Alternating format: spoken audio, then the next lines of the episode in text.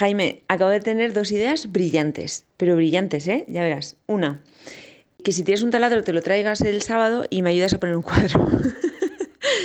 y es que no tengo taladro. Y dos, si el Kaizen del sábado, verás, ¿eh? es brillante esta idea. En vez de soltar la turra, que está un poco desorganizada y que, como bien decías, son un montón de temas, yo te hago preguntas, tú las respondes pensando en ti y luego damos algunas pinceladas más técnicas y algunas pautas para la mejora.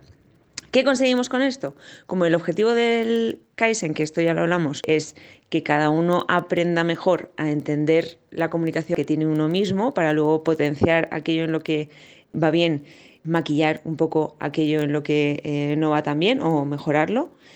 Si lo hacemos así, damos ese tiempo mientras tú respondes a que la gente también piense en cómo lo hacen ellos mismos y luego damos pautas conjuntas. Y además así también dejas de llevar tú las riendas, que yo entiendo que el podcast lo has montado tú y es para que lleves las riendas tú, pero en el otro podcast también llevas las riendas tú. Entonces basta ya de llevar las riendas, ¿no? Y puedes fluir. y además tus, tus oyentes yo creo que estarán mucho más contentos de escucharte a ti en un ejercicio de honestidad pleno, de también hacerte consciente de tu comunicación no verbal, para luego ellos poder pensar en ellos y que sea útil. Es que es todo útil, un win-win-win por todos los lados. A ver cómo te explico esto. Tal vez recuerdes que hace mucho, mucho tiempo dedicamos un capítulo a la comunicación eficaz con Itziar García. Fue en el capítulo 40, si no me equivoco. Itziar, además de una buena amiga, es en parte la culpable de que yo me interesara un poco por la comunicación. Trabajamos juntos en distintas etapas en mi época de BlaBlaCar, donde ella es ahora la directora de comunicación para España y Portugal. Creo que comunicar de manera eficaz es una habilidad esencial. Desde la comunicación se pueden construir muchas cosas, el liderazgo, la persuasión, la educación. No sé, es difícil imaginar áreas de la vida donde comunicar mejor no sea útil. Pero lo cierto también es que es una de esas habilidades en la que no nos solemos formar. Es poco habitual que alguien nos enseñe a cómo usar las palabras, la voz o nuestros gestos para comunicar. Y es una pena porque, como en todo, hay una parte innata, que es innegable, pero también hay mucho que se puede aprender. En aquel primer capítulo de Comunicación Eficaz hablamos con Itziar de algunas técnicas que se utilizan para estructurar nuestro discurso y para mantenerlo enfocado en los mensajes que queremos transmitir, incluso en situaciones como conversaciones, entrevistas o presentaciones a nuestros jefes, donde no necesariamente tenemos todo el control de la situación. La idea era continuar ese capítulo con algunos más dedicados a otros tipos de comunicación, en concreto, lo que más me habíais pedido los oyentes de Kaizen era que habláramos de comunicación no verbal. Pero entre unas cosas y otras, y una pandemia y de todo, tardamos más de 80 capítulos en conseguir sentarnos de nuevo a grabar. Y yo, cuadriculado como soy, lo tenía ya todo guionizado y preparado y estructurado hasta la última palabra, cuando unos pocos días antes de grabar recibí esa nota de voz que has escuchado al principio. Y bueno, pues no me quedó más remedio que fluir, como dice aquí la amiga. Lo que vas a escuchar es un capítulo un poco distinto a los habituales. Somos dos amigos hablando de comunicación, yo haciendo de conejillo de indias e Itziar usando cada ejemplo para hablar de algunas claves distintas sobre las que cada uno de nosotros nos podemos enfocar. Bueno, ahora te lo explicará ella mejor. Espero que te guste mucho y te animo a seguir a Itziar en Twitter, arroba itziargsagar, todo junto. Su cuenta es una mezcla de comunicación, muchos libros e idas de olla de las suyas. Itziar en estado puro, vamos. Yo solo tengo una cosa más que contarte antes de que empecemos. Quienes oís Kaizen me soléis decir que ya no os caben más libros en casa, que menciono demasiados en el podcast y también que recomiendo muchos en inglés. Pues hoy tengo una buena noticia. Nextory, el patrocinador del capítulo de hoy, os va a venir de maravilla. Nextory es un servicio de suscripción para acceder a miles de ebooks, audiolibros y revistas online en castellano y también en inglés para los frikis como yo. Y con él puedes leer y escuchar todo lo que quieras en cualquier momento y en cualquier lugar a través de tu móvil o de tu tablet. Con Nextory puedes leer muchos de los libros que menciono en Kaizen, como el Pensar rápido, pensar despacio de Kahneman o Los peligros de la moralidad de Pablo Malo, que con ese he dado bastante la turra últimamente. Además, usando el código Kaizen45, todo en mayúsculas y junto, menos los números, que son números, al registrarte a través del enlace que tienes en las notas del capítulo, podrás probar gratis Nextory durante 45 días. Venga, a leer.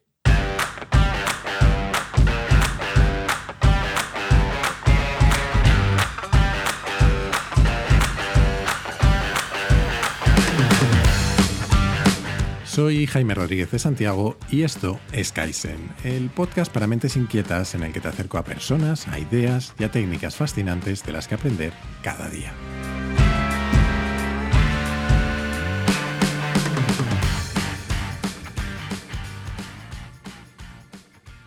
Allá por la prehistoria de Kaizen, en el capítulo 40, engañé a mi buena amiga Itziar para que viniera a hablar de comunicación eficaz y dijimos que había que repetir y ha ido pasando el tiempo y una pandemia y aquí la amiga se ha hecho de rogar. Pero por fin aquí estamos, que diría una portuguesa con alma andaluza a la que Itzi y yo queremos mucho. Así que Itzi, bienvenida de nuevo a Kaizen. Hay que ver lo que te has resistido, ¿eh? Mi buena amiga Itziar no me gusta nada. Porque em, Pepe es bueno, vale, pero el bueno de Pepe es que Pepe es tonto. Esto lo sabemos, ¿no? Entonces, si lo quieres cambiar luego, pues puedes decir mi, gran amiga Ichi, por ejemplo. ¿Y eso te hace lista? No, eso, ya lo traigo de serie. Madre mía, bien empezamos. Aquel primer capítulo que grabamos sobre comunicación tuvo comentarios de todo tipo. La mayoría buenos, eso sí, y muchos pidiendo una segunda parte sobre comunicación no verbal, aunque también hubo quien pensaba que desvariamos demasiado, entre otras cosas porque acabamos hablando de la diversión con banderas de Sheldon y Amy. Bueno, pues creo que tengo una noticia para todos. Lo de hoy promete, en todos los sentidos. Porque hoy vamos a hablar de comunicación no verbal, que no sé yo si es lo más radiofónico del mundo, pero vamos a intentarlo. Eso sí, teníamos un guion más o menos esbozado cuando hace unos días Itziar me mandó un audio que pondremos de introducción a este capítulo en el que básicamente me decía que ni guion ni nada, que íbamos a convertir esto en una especie de interrogatorio o algo así, porque no sé si lo he entendido. A ver, Itzi, ¿qué vamos a hacer hoy? Lo que hemos llamado la versión win-win-win de este capítulo. ¿Por qué? Porque tus oyentes ganan. Vamos a hablar de comunicación no verbal y se trata, y, es un ejercicio que pedimos a tus oyentes, de que cada pregunta que yo vaya haciendo sobre distintos aspectos de la comunicación no verbal, la vaya pensando sobre ellos mismos. Es decir, cuando yo te pregunte a ti, Jaime, cómo mueves tú tus manos, ellos, mientras tú respondes, piensen cómo mueven ellos sus manos y se hagan conscientes de su comunicación no verbal. Los oyentes ganan, porque creo que, esto se trata de que todos saquemos provecho. Tú ganas porque hablas de ti. que lo odio. Y eh, yo gano porque así no suelto una turra espantosa sobre estudios de comunicación no verbal que puede hacerse un poco densa, ¿no? Parto de una premisa que es que yo no soy especialista en comunicación no verbal. Y pido perdón si cometo alguna inexactitud en eh, comunicación no verbal, que es un campo además amplísimo y sobre el que hay mucha gente que sabe cien mil veces más que yo. Antes de pasar al turrón, que si te parece vamos a ir rápido porque la idea es que esto sea muy práctico, ponemos en contexto la comunicación no verbal. Lo hablamos en el anterior Kaizen, que llamaste comunicación eficaz, si no recuerdo mal. Y hablábamos de la regla Meravian, que también se conoce como regla 73855. Esos números son los porcentajes que se atribuye a la comunicación, digamos, el peso que tienen dentro del mensaje. Es decir, en mi mensaje un 7% del peso lo lleva la comunicación verbal, lo que digo, un 38% lo lleva la comunicación paraverbal, que es todo lo relativo por simplificar a la voz, y un 55% lo lleva la comunicación no verbal, aparte de la paraverbal. La paraverbal está dentro de la no verbal, pero digamos que toda la parte de imagen, etc. Aclaramos eh, también en ese momento que la regla Meravian no es del todo exacta porque se, eh, Meravian lo estudió en un contexto em, en, el que la comunicación verbal y la comunicación no verbal estaban diciendo cosas distintas. Y, pusimos el ejemplo de que yo te diga sí y con la cabeza te esté diciendo que no. En ese momento harás más caso a mi comunicación no verbal. Probablemente, pero depende mucho del contexto. Lo que sí está claro es que la comunicación no verbal tiene muchísima relevancia en nuestro mensaje. ¿No? Partimos de ahí. Partimos de ahí. Y vamos al turrón y vamos al turrón. Yo estoy aquí porque me has invitado a comer, pero vamos a ver qué sale de, este experimento. Vamos al turrón. Entonces, básicamente, si yo me he enterado bien, Tú me vas a hacer preguntas, yo voy a hacer lo posible por responderlas, pero la idea es que los oyentes puedan responderlas también para sí mismos y, que todos intentemos aprender por el proceso, eh, por el camino, algunas claves de cómo comunicar de manera más eficaz eh, con comunicación no verbal, o al menos ser más conscientes de nuestra comunicación no verbal. Eso es, hacernos más conscientes y que piensen, les pido que piensen cada uno en sí mismo, no que piensen en lo que haría el otro, en cómo se mm, comunica su mujer, no, que cada uno piense en sí mismo. Em, esto viene, y, creo que lo podemos aclarar, de una cena en la que estábamos hablando tú y yo de comunicación no verbal, y tú me dijiste que crees que muy poca gente es consciente de cómo comunica en un, en un nivel no verbal. Incluyéndome a mí. De hecho. Incluyéndonos a nosotros. Yo, yo mm, en ese momento te dije que creo que la gente es más consciente de lo que nos pensamos. Entre medias ha habido una pandemia y hemos tenido muchas calls en las que em, hemos estado horas y horas viéndonos las caras. Eh, y, creo que eso ha cambiado un poco, pero básicamente hay una explicación que es que Dios, por lo que sea, nos ha puesto los ojos para afuera y, entonces eh, no nos vemos a nosotros mismos. Hay una recomendación previa que se hace siempre en comunicación no verbal, que es que nos grabemos, que nos escuchemos, que, grabemos vídeos en los que no nos estamos viendo mientras nos grabamos, sino que eh, estamos pues, en contextos diferentes y moviéndonos de formas diferentes. Eso nos da mucha información. Venga, dispara. Vale, imagínate que vas a una reunión con un posible partner que no te conoce absolutamente de nada. Cuando digo de nada, es de nada. Es decir, mm, sería rarísimo, pero eh, no sabe ni siquiera cuál es tu rol dentro de la empresa, ¿vale? No, sabe nada de ti. Él te espera en una sala de reuniones y tú apareces por la puerta. ¿Qué crees que es lo primero que piensa de ti? Es decir, ¿qué es lo que más le llama la atención de ti a alguien que no te conoce? A ver, a lo mejor soy muy simplón, pero eh, si me creo lo que me ha dicho mucha gente después de conocerme, diría que lo que más piensan es que, qué alto soy. En los últimos tiempos, además, creo que han cambiado mucho y nos solemos ver con mascarilla, eh, lo cual creo que también cambia esa primera impresión, porque yo siempre procuro recibir a todo el mundo con, una sonrisa, aunque también me han dicho que doy imagen de serio, luego lo discutiremos. Pero bueno, en un primer vistazo diría que seguramente lo que más eh, llama la atención es la altura, probablemente.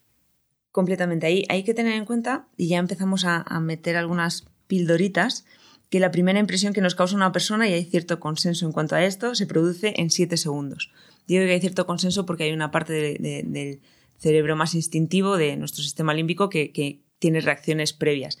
Pero que esa primera impresión de los primeros siete segundos se queda bastante fijada. Y ahí no entro en porcentajes porque hay estudios de, que hablan de distintos porcentajes, pero en general, gran peso de la opinión que, tenemos sobre una persona se ha formado en los primeros siete segundos en los que hemos conocido a esa persona. No recordaré las cifras exactas, pero en un libro con el que he dado mucho la turra últimamente, que es el de Pablo Malo, de eh, Los peligros de la moralidad, en un determinado momento él habla de cómo nuestro cerebro reacciona ante el encuentro con otra persona y cómo inmediatamente, en los primeros microsegundos de, esa interacción, lo primero que hacemos es clasificar inmediatamente a esa persona como amenaza o no y como potencial compañero o compañera de procreación o no.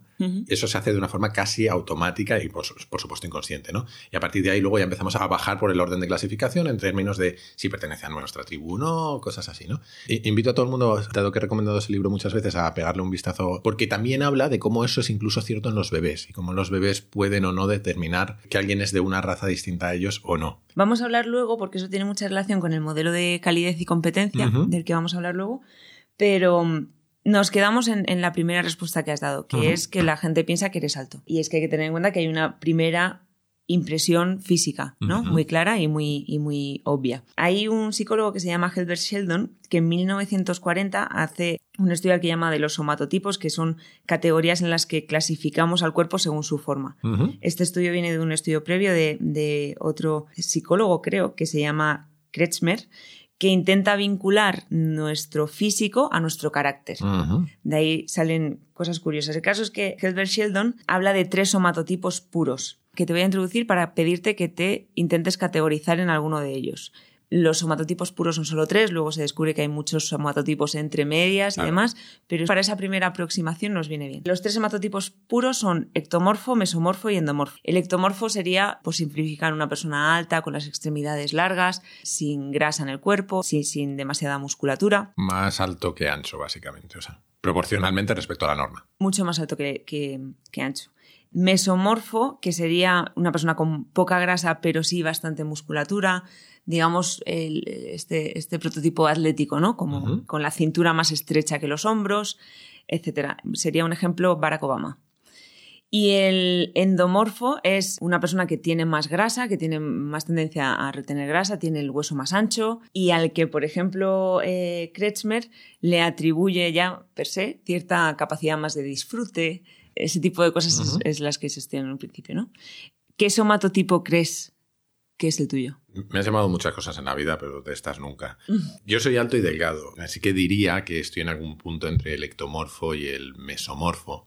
Eh, dicho lo cual, no me resisto a comentar que esto que has dicho de Kretzner me suena un poco a la frenología y a estas eh, zumbadas que se hizo a principios del siglo XX en las que intentábamos atribuir a comportamientos psicológicos eh, orígenes físicos. Y hasta donde yo sé, eh, no se demostraron como válidas. Sí creo que esto de ectomorfo, mesomorfo, endomorfo está bien a la hora de ser conscientes de la comunicación no verbal, pero no tanto del aspecto psicológico, ¿no? Completamente. Y nos sirve para hacer hincapié en una cosa que es que nuestro físico no es que sea mejor ni peor, pero conocer nuestro físico nos hace ser más conscientes de la información que el otro recibe sobre mí. Transmitimos cosas distintas, ¿no? Eso es. Y lo hay que tener en cuenta, y, y, lo voy a apuntar ya, que la comunicación no verbal, en lo que consiste y lo que nos gustaría que saliera de aquí, es que hacernos más conscientes de nuestra comunicación no verbal nos permite disimular aquello que no hacemos tan bien y potenciar aquello que se nos da mejor. Esto es una especie de maquillaje, ¿no? Y que tener en cuenta cómo nos comunicamos nos permite jugar con ello y, pongo un ejemplo muy claro que, que, me hizo mucha gracia. Mariano Rajoy, antes de las últimas elecciones, ya tenía a su alrededor bastante caso de corrupción y demás y dio una entrevista a Jordi Évole. Creo que gran parte de esa entrevista, bueno, no, seguro, fue acordada con el equipo de comunicación de Moncloa y en, ese momento el equipo de comunicación de Moncloa tuvo grandes aciertos, desde mi punto de vista. Uno de ellos, y puede sonar menor, pero me sirve para poner en valor a lo que apunto, que es, empieza la entrevista con Mariano Rajoy y Jordi Évole delante de la Moncloa, en el jardín. Mariano Rajoy le saca como cuatro cabezas a Jordi Évole. Eso ya le, sitúa en una posición de dominio respecto al otro. Y luego entran en su despacho y está en una mesa bastante humilde, no es una mesa de despacho, vale, es una mesa, si no recuerdo mal, de madera, bastante chiquitita, y ponen a Jordi, uy, perdón, a Jordi Évole, sí, a entrevistarle enfrente y a Mariano Rajoy a jugar con un sacapuntas o con un clip o algo así en la mano. ¿Por qué? Porque saben perfectamente que lo que comunica Mariano Rajoy es confianza. Mm. A su alrededor está pasando todo lo que está pasando, pero él tiene esa imagen de ser un, señor humilde, un, registrador de la propiedad gallego que ha caído ahí y que, y que está jugando con sus sacapuntas y que te está diciendo la verdad. Al final, de lo que se trata todo esto es de ser conscientes de las sensaciones que generamos en el otro y, de qué información le hemos trasladado al otro y potenciar aquello que nos va a, beneficiar, ¿no? Y por matizar una cosa que has dicho, aunque la experta eres tú, pero eh, que me parece interesante, has dicho, ser conscientes de nuestra comunicación no verbal nos permite eh, corregir lo que no se nos da tan bien y potenciar lo que, lo que se nos da mejor. Yo creo que para mí hay un matiz más importante y es no es tanto lo que se nos da bien o, lo que se nos da mejor, sino matizar, valga la redundancia, o potenciar aquello que queremos transmitir. Es decir, creo que tiene más que ver con la intencionalidad de lo, que hacemos para reforzar nuestro mensaje, ¿no? Completamente. Se trata de que nuestro mensaje sea un único mensaje y que no haya disonancias entre nuestro lenguaje verbal y nuestro lenguaje no verbal. Seguimos porque tenemos varias preguntas. Hablamos de kinésica. La kinésica es la disciplina de la comunicación no verbal que estudia los gestos y los movimientos corporales. ¿Cuáles son las posturas que más repites? ¿Cómo crees que andas por la calle? ¿Más encorvado o menos encorvado? ¿Cómo te sientas? ¿Cuáles son tus posturas más habituales? A ver, no soy, yo no soy muy consciente de ello y, seguramente debería serlo más, especialmente cuando doy charlas o, clases, porque creo que es importante cómo, cómo te mueves y cómo te, te, posicionas, ¿no? Cuando hablo de pie, tiendo a mantener una postura bastante erguida. De hecho, tengo cierta obsesión con eso, porque mi padre, que era muy alto, iba siempre encorvado. Entonces, desde pequeñito he tenido la obsesión de ir eh, tieso. Suelo apoyar parte del peso sobre una de las dos piernas y, y suelo gesticular desde una posición quieto. Aunque creo que tampoco eh, gesticulo mucho.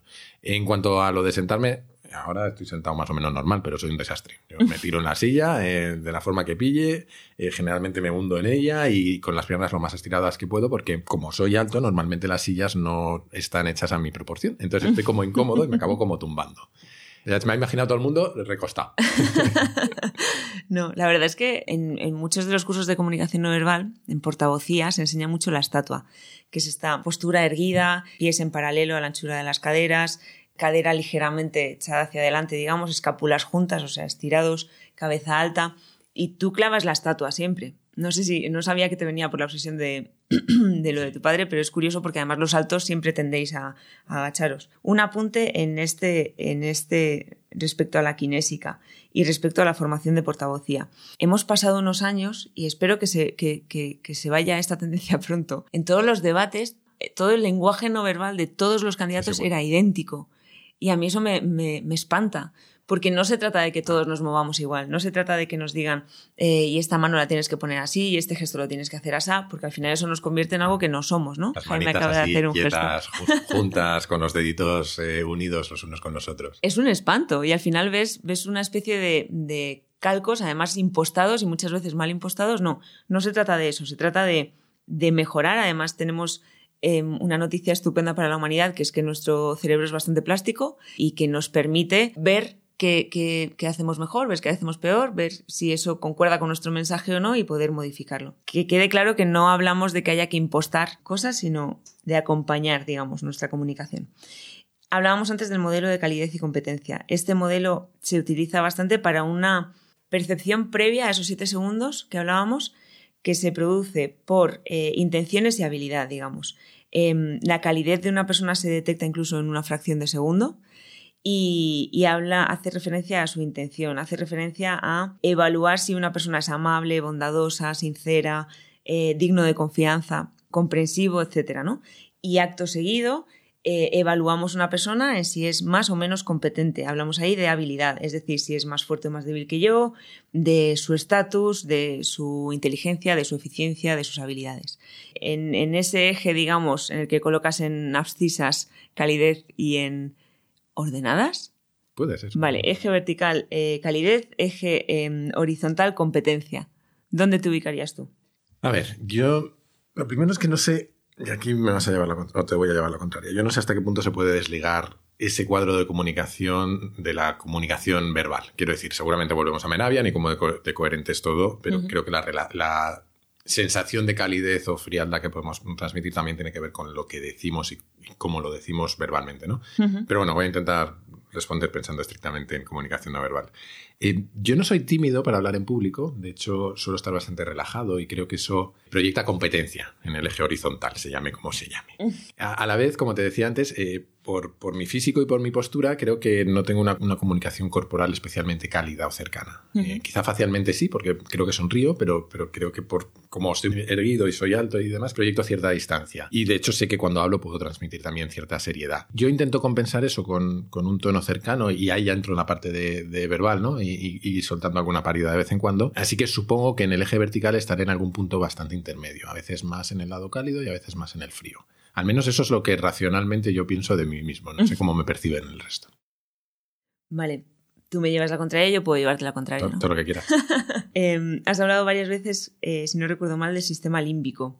Eh, hablamos de tres cerebros, ¿no? del cerebro instintivo, el, cerebro emocional y el cerebro cognitivo. Hay que tener en cuenta, y decía que profesionalmente yo me muevo mejor en el, en el ámbito de la, de la comunicación corporativa. Como hobby, me encanta eh, la comunicación no verbal de, de, los animales. Es, es, increíblemente divertido. Cada uno tiene sus cosas. Dicho ya, no, pasa nada. Estudio de monetes que sale sobre comunicación no verbal, paper que me leo. Y si lo piensas así, tiene todo el sentido del mundo que esa reacción sea increíblemente rápida y que no, mm. no tenga una implicación verbal. Que luego pueda modificarse seguro pero que en un primer momento, si tú eres una ardilla y vas por la selva y ves a una hormiga, esa hormiga te puede generar más frío o más calor, ¿no? Puedes decir, mira qué mona, o, te puede dar un poco más igual. En cualquier caso, tú la evalúas como no competente, con lo cual no corres riesgo y no tienes que tomar ninguna decisión. Tu sistema límbico no tiene que tomar ninguna decisión rápida. Ahora, si tú eres una ardilla y vas por la selva y te cruzas con un león, calor no sientes. Eh, y lo que sí sabes es que es competente y que puede matarte, ¿no? Entonces, en ese momento, tu cerebro reacciona de una forma rapidísima, en ese momento será tu amígdala la que le diga a tu corazón, tú, tú, tú, eh, bombea sangre como, como puedas a los pies para correr. Y esa reacción es increíblemente rápida. El león no te ha hablado. pues sin, sin asumir este tipo de, de, riesgos mayores, nuestras reacciones no son para nada conscientes y, están bastante vinculadas con esto. el, el, miedo, por ejemplo, no, no tiene que llegar a un componente verbal para que se sienta y, y además es algo que nos permite eh, seguir vivos, ¿no? Si lo piensas desde un punto de vista evolucionista, digamos, tiene todo el sentido y además está, yo creo que, que, que bastante claro. Somos mucho más animales de lo que nos pensamos. Tu mirada, Jaime. ¿Qué pasa? ¿Dónde sueles mirar cuando hablas con alguien? Ahora mismo te estaba mirando a los ojos, creo. Em, de hecho, durante muchos años, en, la época de la carrera, eh, la gente me decía que miraba mucho a los ojos y que eso imponía un poco. Y, creo que lo he ido matizando con los años. sobre todo cuando... Porque me he cogido una manía que es que cuando pienso intento precisar o hablar con cierta precisión o buscar una determinada palabra, miro al infinito, miro hacia otro lado, etcétera, ¿no? Pero creo que en general suelo mirar a los ojos. Miras bastante hacia arriba, tú, ¿no? No sé. Lo estoy recordando ahora. Eh, de media, cuando escuchamos, miramos a nuestro interlocutor un 70% del tiempo. Cuando hablamos nosotros, el contacto visual se reduce al 50%. Nos da más vergüenza, ¿no? Es normal. Lo preferido por la mayoría es una mirada de entre 3 y 4 segundos. Menos de, ese tiempo mm, se percibe como que estás intentando esquivar la mirada. Más de ese tiempo, pues, mm, como tú decías, ¿no? Puede, puede generar una sensación de, de incomodidad, de inquietud, sí. Y solo un breve apunte sobre, sobre esto, eh, la importancia de las cejas, del marco de la mirada y de cómo cambia nuestra... nuestra... sí, o sea, es muy gestual, pero es verdad que es un marco de, nuestra mirada que, habla mucho de, nuestra, de nuestro gesto. De hecho, ahora que dices eso, em, en, los dibujos animados, eh, muchas veces lo que marca el gesto es son las cejas. Eh, y, de hecho estaba acordándome de una animación que se hizo súper famosa en Internet, bueno, esto sí que es prehistoria, en el Internet de finales de los 90, que era un, un marcianito que cantaba I Will Survive, la canción de Gloria Gaynor, y que solo tenía un ojo, y que en realidad todo el gesto era la ceja. No tenía ceja, de hecho, pero solo como se combaba el ojo hacia, hacia todo el gesto. En fin. Qué eh, bueno. No, no, no, de verdad que no somos conscientes de... Esto, esto lo tengo que contar. Una vez fui a un sitio de diseño de cejas. Y entonces el, hombre, muy predispuesto, me dijo, y voy a hacer no sé qué, voy a hacer no sé cuál. Y cuando me vi al espejo luego, eh, me dio un ataque de risa espantoso porque me había cambiado la cara. O sea, de repente tenía cara de sorpresa. Eh, me acordé en todos los libros de comunicación no verbal salen las imágenes y, lo podéis buscar en, internet si queréis. Si busquéis Paul Ekman, es un psicólogo que estudia, pues eso, toda la parte de, gestualidad de la emoción y siempre ponen fotos en toda la parte de comunicación no verbal eh, de, de Paul Ekman en algunas sale él, de hecho, y ponen pues eh, las emociones básicas, que son siete, ¿no? Tristeza, ira, alegría, Y hay una cara de sorpresa que es como muy, muy eh, expresiva, ¿no? Y yo salí con esa cara. y ahí de verdad fui consciente de la importancia de, las cejas en, en nuestra expresividad. En fin, avanzamos. Sonrisa. Has hablado antes de la sonrisa. Sonríes mucho. Esto lo sabemos los que te conocemos. ¿Cómo sonríes? ¿Qué crees que transmites tú con esa sonrisa? No lo sé, es que es mi gesto por defecto, en general, cuando eh, veo a alguien o, solo cuando escucho, de hecho. De hecho, ahora que llevamos unos cuantos capítulos de Nada que Gana grabados y los estoy editando yo en vídeo, cuando los veo me parece que estoy todo el rato sonriendo como si fuera idiota, pero es que estoy así, también es que me lo paso muy bien. Así que no sé, porque a la vez, y, y ahí yo entro con, con, algunas de mis contradicciones, ¿no? Porque a la vez hay gente, incluso gente que tú y yo conocemos en común, que me ha dicho que cuando hago entrevistas de trabajo impongo mucho. Y eso que estoy todo el rato sonriendo. Entonces no tengo muy claro qué transmito con esa sonrisa, porque mi intención es transmitir tranquilidad, pero no, sé qué transmito. A ver, es que en un contexto profesional tú eres mucho más serio que en la vida real, ¿no? Pero no dejo de sonreír. Otra cosa es que transmito seriedad, pero bueno, no, no hemos venido a hablar de ti. Sí, hemos venido a hablar de ti. No, hemos venido a hablar de comunicación. De hecho, llevamos un buen rato hablando de ti. ya, ya lo sé. sí, sonríes mucho. Estoy de acuerdo, lo has, apuntado antes. La, sensación que generas en un primer momento no tiene nada que ver con, conocerte. Y es verdad que sonríes mucho y, sonríes muy bien. Gracias. Eh, los niños sonríen de media unas 400 veces al día. Solo uno de cada tres adultos sonríe más de 20 veces al día. Esto es una catástrofe. Sí porque alguien tiene que hacer la media conmigo y está jodido. Eh, sí, yo creo que aquí ninguno de los dos tenemos ningún problema. Tú tampoco tienes ningún problema. Punset hablaba mucho de que podíamos provocar nuestra sonrisa en el sentido de que si tú ordenas a tus músculos que se rían o que ellos se piensen que te estás riendo, esos músculos le dicen a tu cerebro, oye, estás, estás riendo y entonces tu cerebro segrega una serie de hormonas que te hacen a ti sentirte mejor. Y esto lo dice él con un ejercicio que, por cierto, aprovecho para decir que yo hago mucho en las entrevistas, que es ponerme el boli dentro de la boca, en horizontal. Eh, lo voy a hacer, perdón, pero hablar así un rato. yo lo hago mucho antes de las entrevistas para vocalizar mejor durante la entrevista. Y de verdad que es muy útil. Los que tenemos algún problema de vocalización, yo se los recomiendo. Y ese mismo gesto de ponerte el boli dentro de la boca es el que le dice a tus músculos que tú estás sonriendo. Entonces esos músculos se lo dicen a tu cerebro y tu cerebro genera esas hormonas. He, leído en varias ocasiones que hay un cierto efecto de realimentación entre eh, que sonriamos y nos sintamos felices y entre que nos sintamos felices y sonriamos. Es decir, que los gestos físicos también nos provocan eh, o, nos estimulan los mismos, eh, probablemente los mismos caminos neuronales que, tiene la felicidad y de alguna manera se autogenera. ¿no? Hay además un clásico de lo que ahora se llama desarrollo, desarrollo personal, que toda la vida fue autoayuda, que tiene un, título completamente terrible, como casi todos esos libros, que es el de Dale Carnegie y se llama Cómo, cómo hacer amigos e influir en la gente o algo así. Y la verdad es que suena a la lectura del más pringado de la clase, pero en realidad tiene algunas reflexiones interesantes sobre cómo somos los seres humanos. ¿no? Y sobre esto de la, de la sonrisa, yo creo que es lo que más se me quedó del libro. Él decía que la mejor forma de gustarle a otros es fijarse en los perros. Eh, decía que los perros son unos de los pocos animales que no necesitan trabajar para comer que nos basta con mirarles, nos, nos, enternecen y los tenemos de compañía al lado y les damos comida. Eh, porque las gallinas ponen huevos, las vacas nos dan leche y los canarios cantan, pero estos no hacen nada. Y dice que cuando un perro se encuentra contigo, te demuestra con todo su cuerpo y toda su alma lo alegre que está de verte. Mm. Mueve el rabo de un lado para otro y parece que va a salir, mi, mi, perra parece que va a salir volando.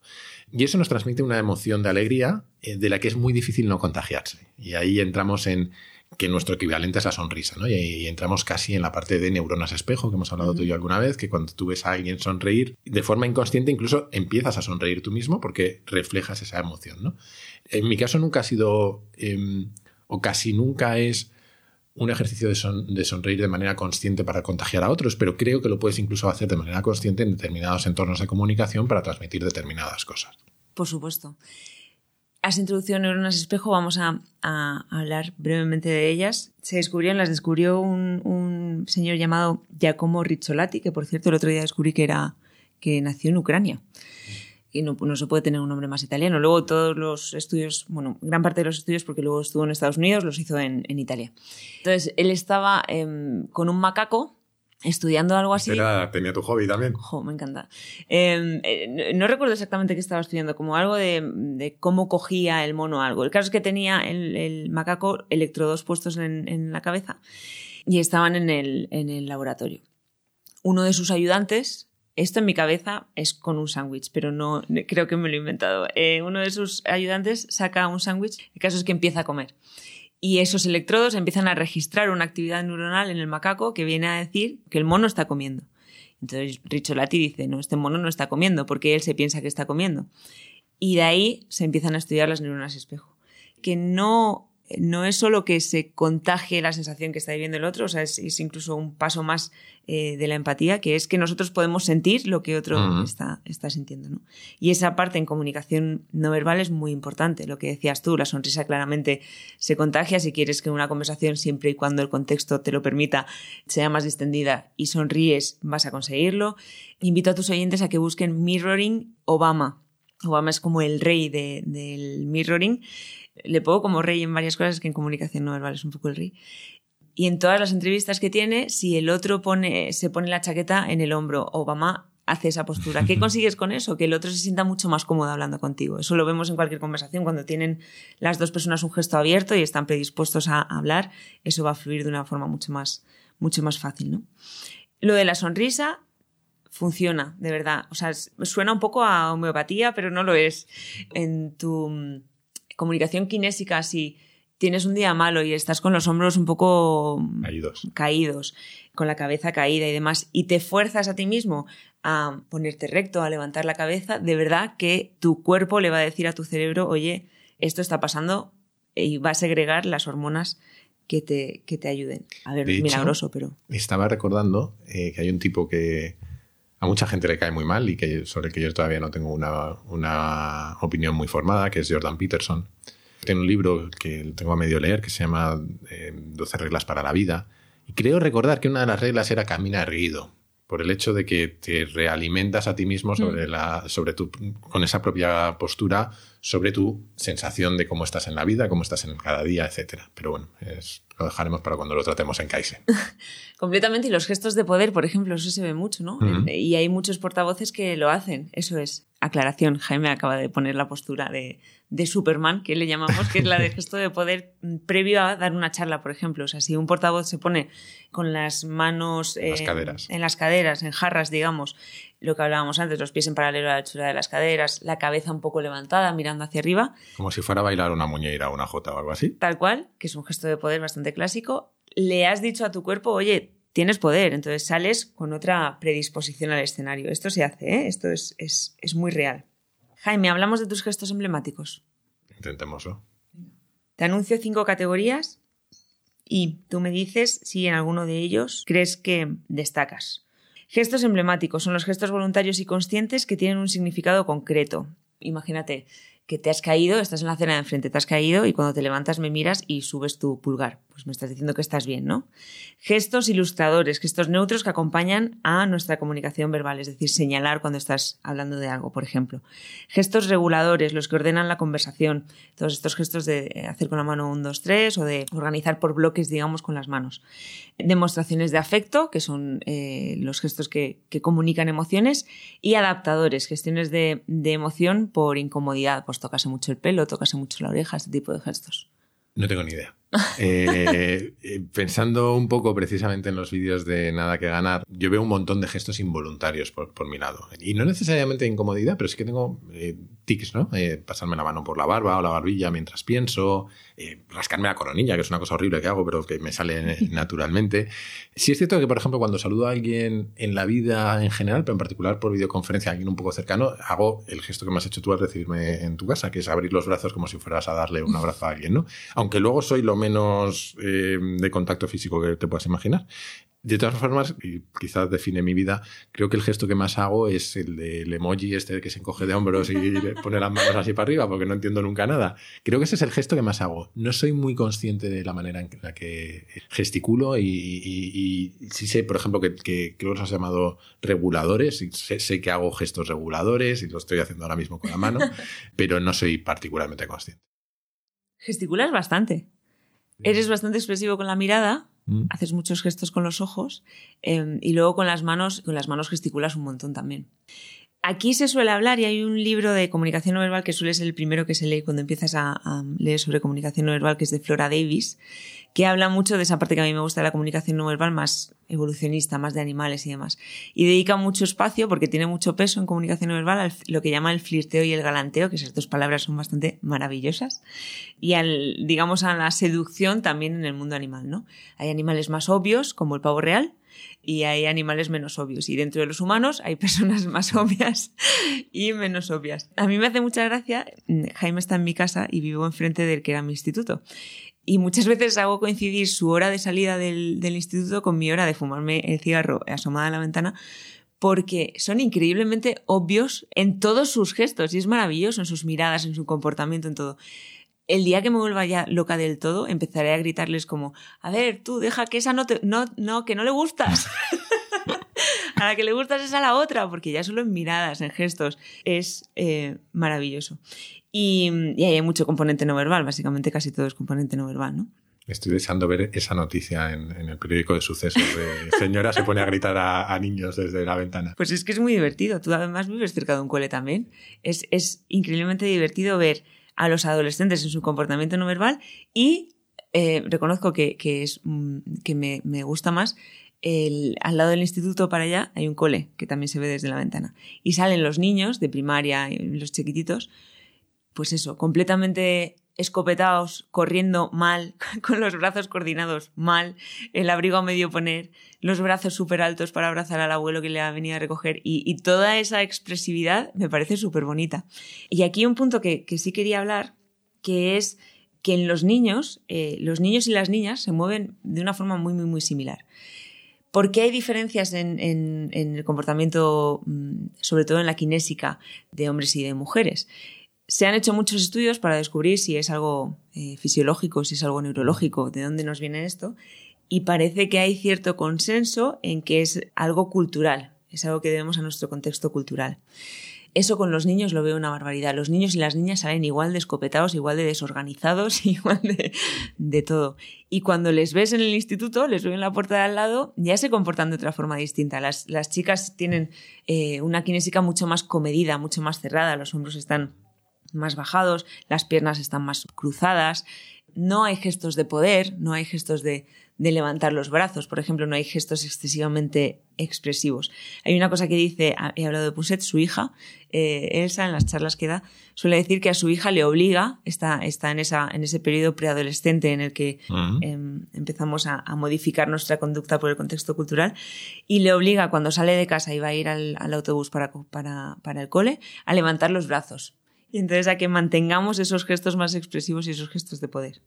¿Ibas a decir algo? No, no iba a decir nada. Iba a decir, eh, o estaba pensando que yo no sé suficiente de este tema y que me lo voy a estudiar y otro día lo debatimos porque me suena extraño que sea plenamente cultural. Solo para empezar, por la época de la, de la vida en la que cambia, donde hay un cambio hormonal brutal en hombres y en mujeres, por los, el tipo de gestos y, mucha de la historia evolucionista que tenemos respecto al papel del hombre eh, en enfrentamientos con otros y la necesidad de las, de las posturas de poder, etc., eh, me, me, me, me hace pensar que seguramente, como en todo, haya una componente cultural y otra componente eh, biológica. Y quizá el último argumento que me venía a la cabeza era también que con sus matices y diferencias creo que encontramos muchas similitudes en el lenguaje corporal de las mujeres en, distintas culturas y de los hombres en distintas culturas. Pero creo que esto es para otro capítulo. No, no, y, si te lo estudias me lo cuentas y, te lo agradeceré mucho, pero eh, coincido, ¿eh? Y luego que hay una parte en la que muscularmente no somos iguales, fisiológicamente no somos iguales. Ectomórficamente, endomórficamente y mesomórficamente. cada, quiero decir, tenemos cuerpos distintos y transmiten cosas distintas. Pero ese condicionante cultural, de verdad, se ve, se ve, se ve claramente. Proxemia. La proxemia es la parte de la comunicación. Creía que me habías insultado. es la parte de la comunicación no verbal que estudia, digámoslo así, los espacios, ¿no? Las distancias. ¿Cómo te mueves en el espacio? ¿En qué espacio vital te sientes tú más cómodo? Cuando, cuando hablo en público, la verdad es que me muevo, creo que más de lo que debería. Eh, no en el sentido de que me esté todo el rato moviendo, sino que camino de un lado a otro con mucha frecuencia. Me cuesta estarme parado en uno de los puntos del escenario, de la clase, de lo que sea. Y no, creo que no varío mucho de, postura, o sea, la postura la mantengo, ni, ni, hago una cosa que seguramente debería hacer, que es cambiar la distancia con la audiencia. Eso me cuesta mucho. Yo creo que es que en general soy introvertido y, de poco contacto físico y, creo que eso se refleja en la distancia que mantengo con la gente. Algo interesante eh, que está parcialmente relacionado con esto es una frase que me dijo una amiga una vez. Eh, me dijo que cuando estoy en grupos de gente siempre parece que estoy a punto de irme. Y es cierto, aguanto poco las situaciones sociales y, creo que mi lenguaje no verbal lo refleja. Eh, instintivamente estoy mirando la puerta o estoy como incómodo. y, eso tiene que ver con mi espacio vital, ¿no? con que por lo que sea necesito cierta distancia con la gente la estatua eh, la clavas y andas porque nadie dice que no haya que andar. O sea, lo que no hay que hacer es demostrar nerviosismo, demostrar mm. inseguridad, demostrar lo que hablábamos antes, ¿no? Que esos pies a los que eh, tu cerebro ha mandado sangre porque lo estás pasando muy mal, se quieren ir corriendo, sino que, sabes dónde estás y que utilizas tu cuerpo mm. como una herramienta para parte de ese mensaje. Yo creo que ahí no hay nada. Es completamente cierto que en todas las reuniones, y, y te recuerdo en bla bla, pones los pies, por ejemplo, mirando hacia la puerta. Eh, sí, y miras mucho la puerta, o sea, se nota que, no, quiero juzgarte, Jaime, y eso se escapa de la comunicación no verbal, pero creo que es más porque a veces puede ser un poco impaciente, ¿no? Ha estado bien que pusieras muchos paños calientes.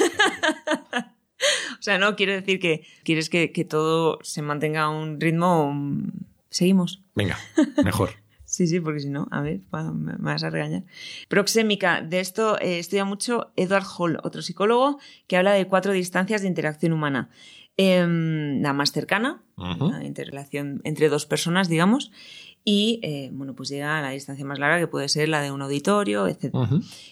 Aquí hay algo a, tener en cuenta, que es que hay varios estudios, hace muchos estudios sobre relación médico-paciente.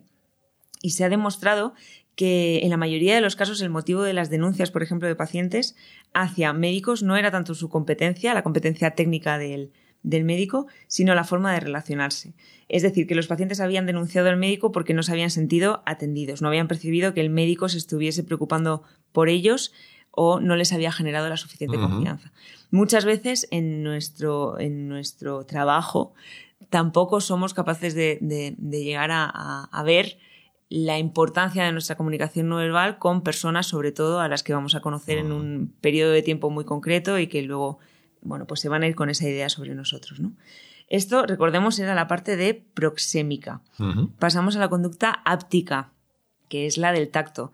En cuanto a contacto físico, ¿qué tal lo llevas? ¿Ya has avanzado antes alguna? Ya he avanzado antes, ¿no? Mi, novia, la pobre, ya se ha acostumbrado, pero yo lo de dar abrazos, la mano por la calle y esas cosas es que no me salen. Eh, soy de muy poco contacto físico y no tengo explicación, es simplemente que no me sale, no estoy particularmente cómodo.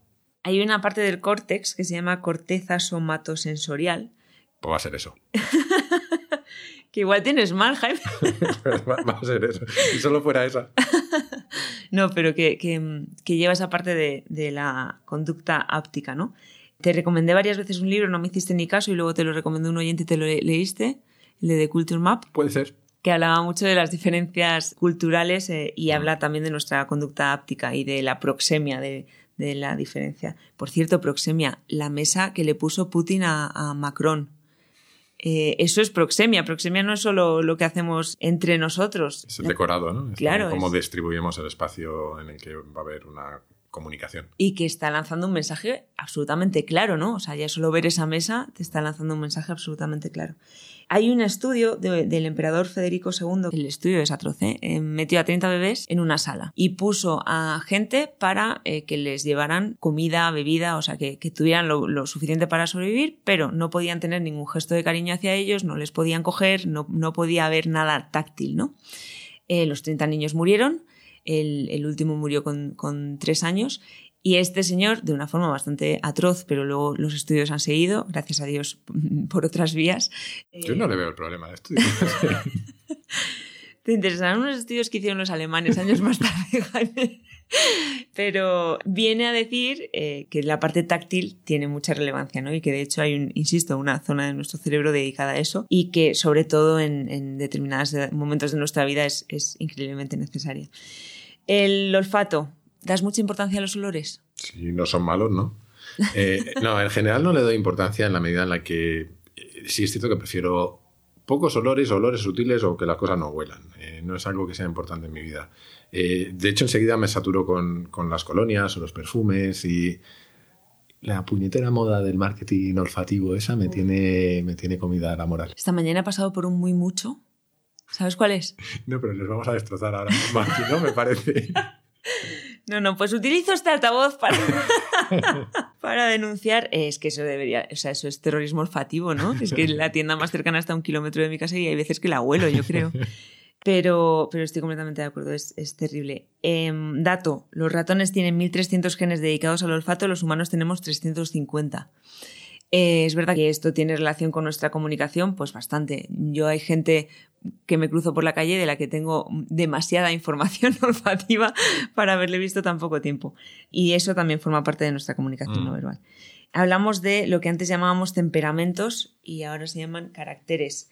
Luego, luego nos metemos un poco más en, faena, pero ¿eres más racional o más emocional? Me conoces, pero creo que eh, racional, claramente. ¿Eres más introvertido o extrovertido? Lo has dicho Introvertido. Si tuvieras que clasificarte en alguno de estos caracteres, dirías que eres más resolutivo, más alegre, más calmado. Son eh, excluyentes entre sí. No, y de hecho pasa como con los somatotipos, hay muchos tipos entre medias. A ver, yo creo que en la medida en la que soy racional, creo que tiendo a ser calmado y analítico creo que soy resolutivo porque no me sé estar quieto y entonces necesito ponerme manos a la obra. Y no sé, en, la parte de alegre creo que tiendo a ser más alegre que triste, pero no es algo que destacaría. Eh, eso sí, creo que tiendo al optimismo que está relacionado con eso. Estoy de acuerdo. Tú hablas de americanos, yo voy a seguir hablando de españoles. Venga, va. Y voy a hablar, que esto ya lo sabes, de Ramón y Cajal profundamente injusto el tratamiento que está haciendo este país, el tratamiento que está dando este país a Ramón y Cajal. Podemos llamar a esta sección las quejas de Itzia. Por favor. Ramón y Cajal, y lo ves en estudios internacionales, se le sitúa entre los 10 científicos más importantes de la historia, junto con Einstein, Darwin, toda esta tropa. Y, aquí tenemos una tumba suya que está hecha un cristiño en, en la almudena, que nadie es capaz ni siquiera de limpiar, y no hay esto lo dice mucho Asuaga, que por cierto ya te dije que, deberías invitarle y ojalá un Kaizen con, con Asuaga, pero lo dice mucho él, debería haber un museo nacional que se llamara Ramón y Cajal, que fuera bastante futurista y que hablara del cerebro. Es, es uno de los grandes padres de la neurología. La neurología es una de las ciencias que más desarrollo está teniendo ahora mismo. Elevemos a, a donde debería estar a Ramón y Cajal. Hay una frase de Ramón y Cajal que dice, el cerebro humano es como una máquina de acuñar monedas. Si echas en ella metal impuro, obtendrás escoria. Si echas oro, obtendrás moneda de ley. Garbage in, garbage out, que dicen los americanos. si metes basura en un sitio, solo sacas basura. Pues lo dijo Ramón y Cajal. Claro que sí, porque era más listo que los americanos, seguro. Para verbal, Jaime. ¿Cómo es tu voz? ¿Es más grave? ¿Es más aguda? Lo bueno de esta pregunta es que la gente nos está escuchando y la puede responder por sí misma. Debería recordarte además que tengo un oído que es especialmente inútil. Eh, dicho esto, creo que llego a poder decir que mi voz es grave, aunque me parece que la escucho mucho más grave de lo que realmente es. Tu voz es innegablemente bonita. Lo que no sé si todos tus oyentes saben es que es mentira. es que tú en la vida real no hablas así. Impostas tu voz, que esto es algo que hacemos todos en determinado momento. Ah, dices en el podcast, sí, claro. Y de hecho, a ti se te nota mucho que en las entrevistas no hablas igual o que. En nada que ganar. O en nada que ganar. Em, y esto es algo perfectamente normal. Te decía antes que un buen amigo al que conoces me decía que en sus audios no le valen porque él por dentro suena increíblemente sexy, pero luego en los audios se escucha una voz muy, muy nasal el mundo de lo paraverbal nos divide a los humanos en dos grupos, los que escuchamos nuestros audios después de enviarlos y los que prefieren no escucharlos. Y luego están los que tienen podcast, que eso ya estamos tarados del todo. hay cierta correlación si tienes la voz eh, grave y eh, hay estudios que demuestran que hay cierta correlación, que no causalidad, entre tonos más profundos, o sea, frecuencias más bajas, em, para llevarlo a un extremo la voz de Barry White y un mayor éxito en la selección eh, profesional, de amigos, de pareja, etc. Por lo general, se piensa que las voces más graves generan mayor confianza. Hay una peli eh, de Meryl Streep, si no recuerdo mal, La Dama de Hierro, ¿no?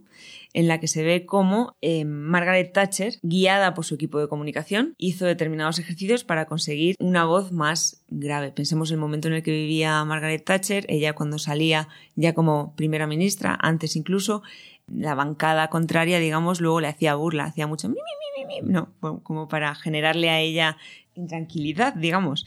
Bajó, consiguió disminuir más de 20 hercios su frecuencia fundamental.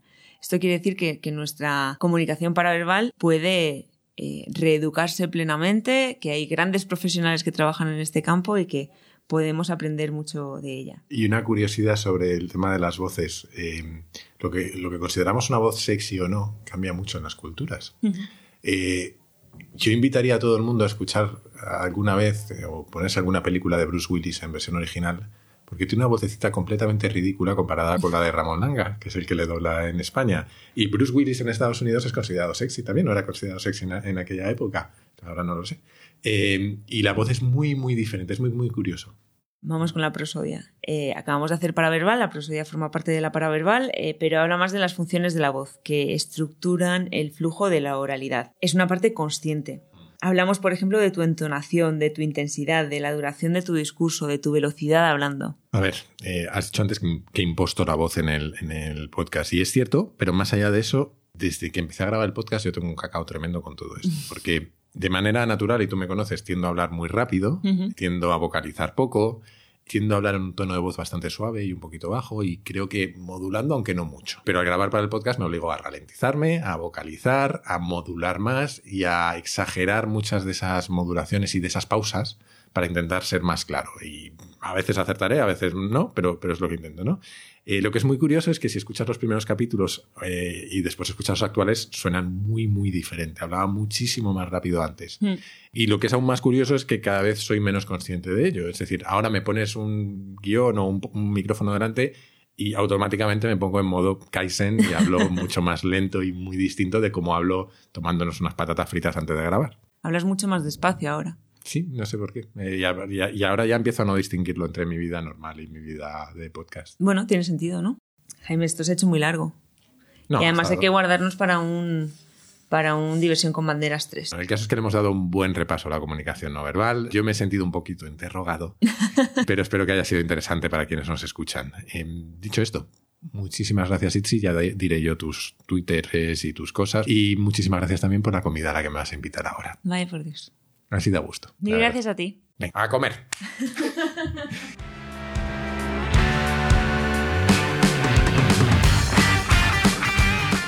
Y hasta aquí el capítulo de hoy. La comunicación no verbal no es lo más radiofónico del mundo, pero espero que te haya sido útil. La semana que viene toca un capítulo un poco más normal, dentro de que no sé ya qué es normal y qué no es normal en Kaizen. Hasta entonces te animo, como siempre, a suscribirte y recomendar el podcast en tu plataforma preferida, en YouTube, en redes sociales o, como creo que es mejor, a tus amigos. Así me ayudas a que Kaizen siga creciendo.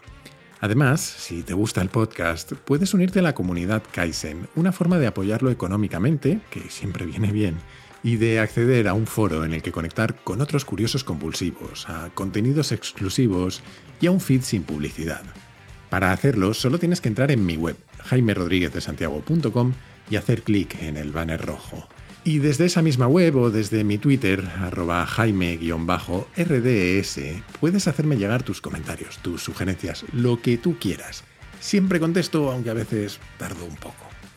Y esto es todo por hoy. Como siempre, muchísimas gracias por estar ahí y hasta la próxima.